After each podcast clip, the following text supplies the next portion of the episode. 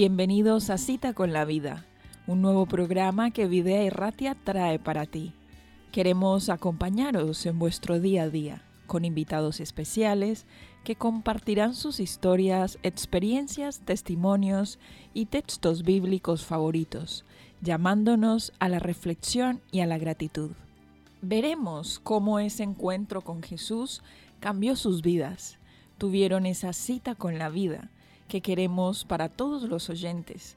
También estudiaremos el Evangelio práctico capaz de darnos esperanza, aún en las situaciones más difíciles. Ese Evangelio práctico, ese Evangelio eterno que Jesús nos muestra, donde Él se acerca hasta nosotros, sin importarle cómo somos. Él solo nos pide que aceptemos su gracia por fe y que participemos del gozo de la salvación. Esta es la cita con la vida que desde Videa y Ratia os proponemos. Escucharemos y comentaremos vuestras opiniones, así que déjanos tu mensaje en nuestro buzón de voz. No te pierdas esta hora ni este encuentro con la vida.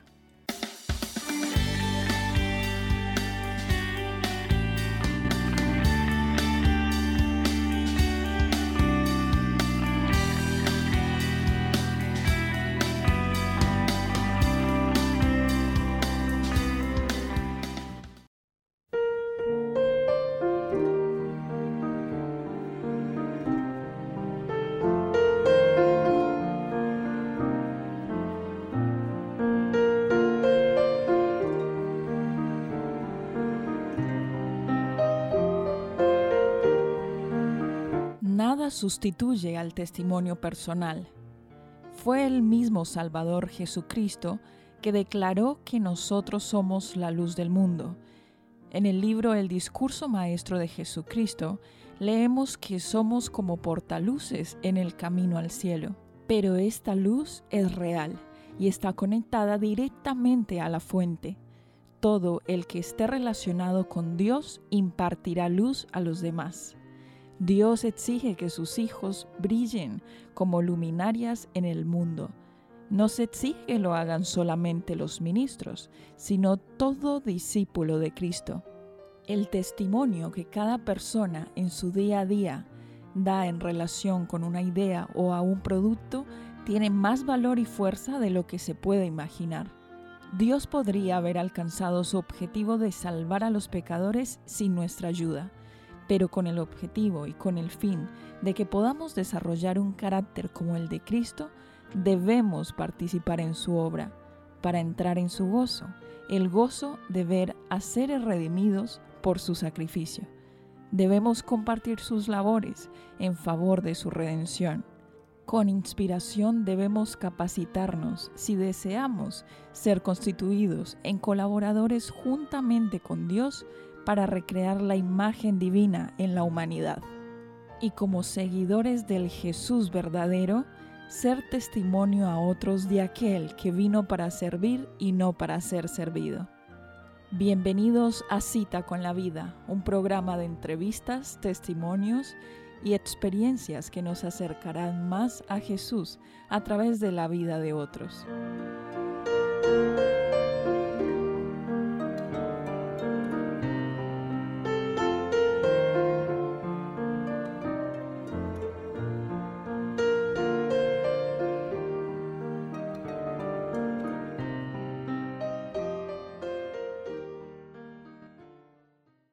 Damos la bienvenida a nuestros queridos oyentes a un nuevo programa de Cita con la Vida. Bici Charequín Topaquetac, Encuentro con la Vida. Este es un programa en el cual, bueno, conocemos a una persona diferente en cada ocasión. Esta persona nos trae su historia de vida, una historia en la cual podemos aprender un poco acerca de cada una de esas situaciones que llegaron de una u otra manera, que le acercaron más a Dios y que de esa manera eh, tuvo un encuentro con la vida. En este caso tenemos aquí en los estudios de Videa Erratia a Jocelyn. Jocelyn, bienvenida, ¿qué tal estás? Hola Eliana, ¿qué tal? Pues estoy muy bien, la verdad, muy contenta de estar aquí, poder compartir eh, este pedacito ¿no? de nuestra vida que un poco nos marca y pues bueno, esperando que esto sea una bendición para la gente que nos escucha. Claro, porque cada historia, bueno, de alguna manera podemos identificarnos con algunas cosas de esa historia y de pronto reflexionar, agradecer, sentirnos eh, felices con lo que tenemos, eh, de pronto poner un poco más de esfuerzo por aquellas cosas que queremos lograr, pero en definitiva confiar en Dios. En este caso quiero preguntarte, ya mencioné tu nombre, Jocelyn, eh, quería preguntarte, ¿Hace cuánto vives aquí en el País Vasco, en esta zona? ¿De dónde eres? ¿Y hace cuánto que conociste a Dios? Bueno, eh, aquí en España, en el País Vasco, porque desde que llegué he estado aquí, estoy ya 11 años. ¿Cómo conocí a Dios? Bueno, soy de Ecuador y ¿hace cuánto conozco a Dios? Bueno, en realidad conocer, conocer, yo creo que de alguna forma, em, desde que soy pequeña, me lo, me lo presentaron y siempre creí en Dios. Pero bueno, cuando eres niña, mi abuela, por ejemplo, me mandaba a la iglesia todos los domingos y, y, pues yo de alguna forma sabía que ahí estaba un Dios tal, pero luego cuando crecí pues me fui, no era católica, que se me olvidó decir eso.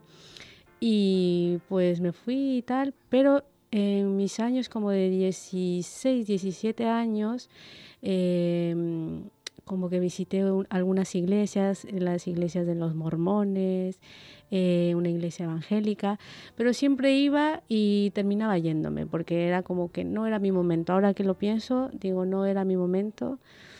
Bueno, tenías un interés espiritual, eso, es lo que podemos decir. Sí. Y en esa búsqueda que tenías, pues intentaste eh, investigar cuál, cuáles eran los sitios que tú observabas, experimentaste nuevas actividades en diferentes eh, religiones sí. y al final como que nada te encajaba porque, bueno, como tú lo dices, no, no era el momento para ti. ¿Y qué pasó después?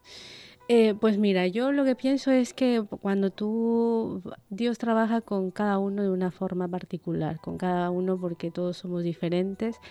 Y cuando yo eh, te comento que estaba yendo a estas iglesias, pues yo siento que no lo hacía de corazón. Buscaba algo, pero al final siempre terminaba yéndome. Pero aquí, ya cuando estaba en España, tenía como tres años, casi cuatro de estar aquí en España y bueno, yo tenía eh, el hecho de que vine de mi país y estaba aquí un poco empezando de cero todo. Pues Adaptándote, sí, eso es. a una nueva cultura. Eso, entonces empecé como, empecé como a sentir eh, una, un sentimiento de soledad, eh, lo que me de alguna forma Dios me hacía pensar de que sí, por más que puedas conseguir en cuanto a dinero, trabajo, tal, eh, de alguna forma yo sabía que necesitaba a Dios.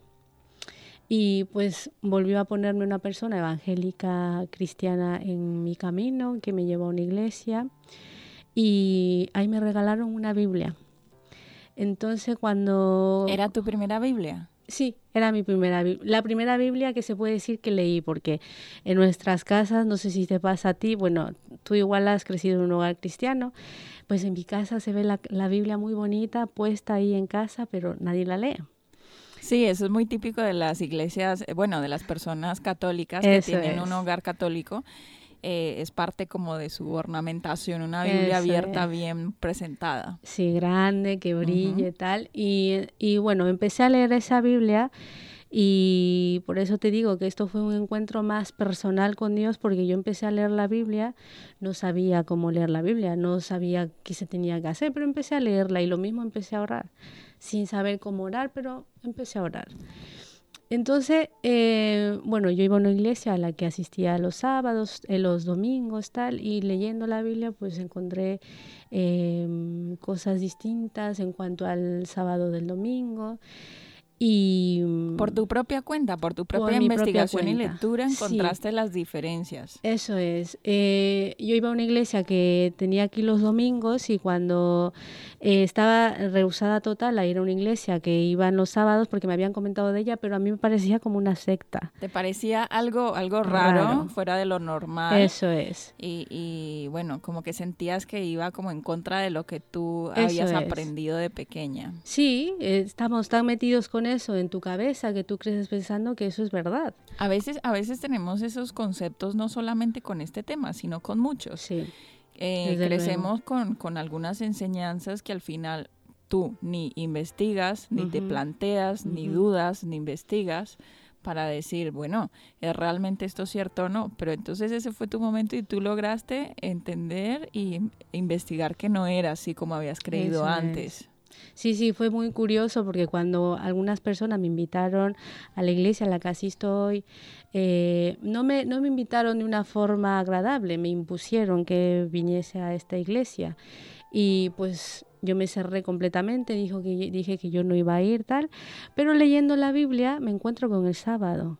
¿Por qué lo sentiste, ya que lo mencionaste, te pregunto, ¿por qué lo sentiste como una imposición? Es no, no una invitación, sino como una imposición. ¿Por qué lo sentiste así?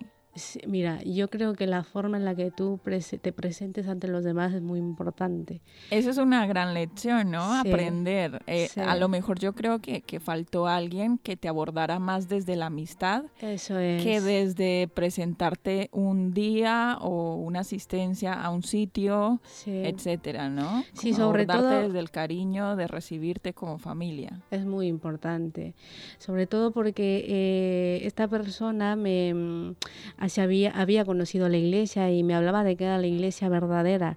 Y como yo estaba empezando en esto, pues esto a mí me sonaba como a imposición, como eh, esta es la falsa, la que yo iba, la que en la que yo iba es la verdadera. Ah, ya entiendo, ya entiendo, sí. Te sonaba como una imposición porque, claro, eh, te estaban mostrando algo que era totalmente contrario a lo que tú creías y entonces cuando a uno le dicen, no, lo que tú creíste toda tu vida no es correcto, bueno, ahí paramos el carro y decimos, no, ¿qué me estás contando? Sí, sí, sí. Eh, es, muy, es muy difícil cambiar el chip eh, y, muchas cosas, bueno, que durante el proceso vas aprendiendo. Pero leyendo la Biblia, ayer justamente lo comentaba con mi madre, leyendo la Biblia, a mí Dios me dice, es el sábado. Yo a la otra persona podría decirle, no, mira, no, eso me parece una secta, pero ¿qué le digo a Dios? Lo sentiste como una impresión en tu corazón, como algo que estás totalmente sí. Eh, segura de eso.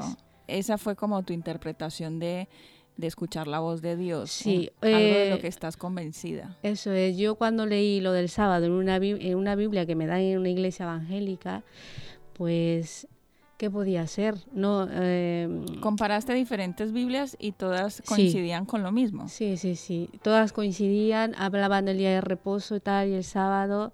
A ver, menciono lo del sábado porque eh, fue una, un punto muy importante en cuanto a cuando llegué a la iglesia, porque cuando un poquito el orgullo estuvo ahí jugando con el hecho de ir a esa iglesia, sí o no. Y cuando pues leí en la Biblia eso, mm, fui.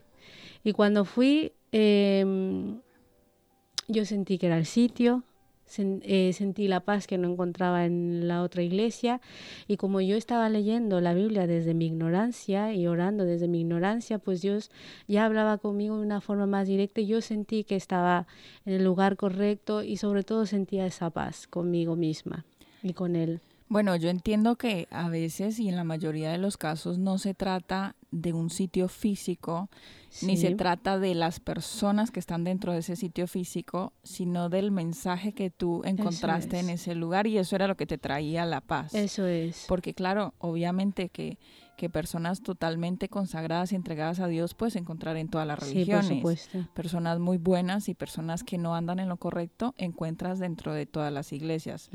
Sin embargo, pues tú te encontraste fue con una verdad.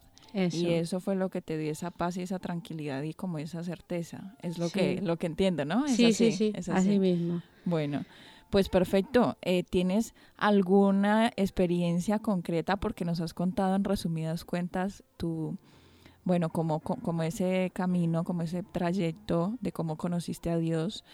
¿Tienes algún ejemplo de, de alguna experiencia en tu vida práctica que tú dijiste, mira, aquí en esto vi la mano de Dios ayudándome?